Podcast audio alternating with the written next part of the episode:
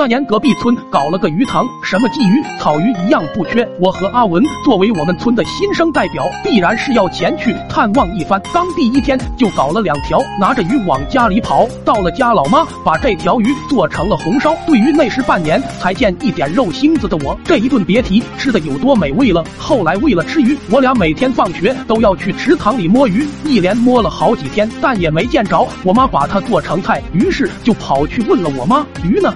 老妈解释着说：“这鱼还太小，等它养大了，生了鱼犊子，就能每天吃肉了。”我听完欣喜，然后为了能够每天吃上鱼肉，我抓的更卖力了。直到后来，老妈给自己添了件羊毛大衣，我才明白过来什么，哭的那叫一个伤心呢。随后便决定和阿文抓鱼回来自己炖。随着时间的推移，这户人家也是发现了端倪，直接养了条大黑狗。但没过两天，这条狗就被我和阿文用两个窝窝头诱拐回去。当狗子见了阿文家母牛时，一眼就爱上了。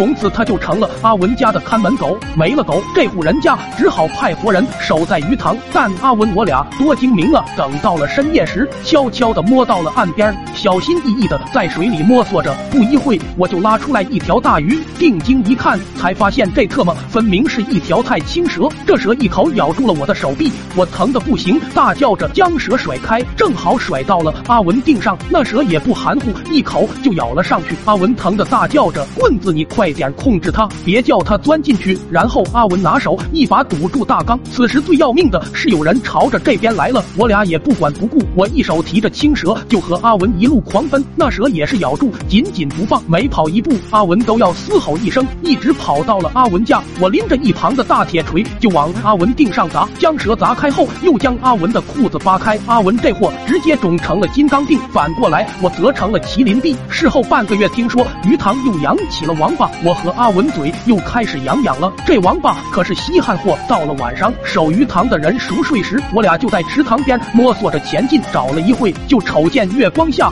一只黑漆漆的王八正趴在岸边休息。趁着王八不注意，阿文一个前扑，将王八紧紧握在手中，随后便把王八掖在裤兜里就跑。年少无知，不知道王八咬人，还没跑两步，阿文就又嚎了起来：“棍子，这玩意挂我屁股上了，快救我！”慌乱中扯下王八跟裤头一并朝着后边扔了过去，随后扛着阿文就赶忙往家跑。事后第二天，老爹刚从隔壁村喝酒回来，坐到炕头就开始唾沫横飞的讲述一个离奇故事，说有个王八精在隔壁村里鱼塘住下了，整个村子都传疯了。现在咱们村也筹划着挖鱼塘呢，到时候爹给你抓俩沙悟净玩玩。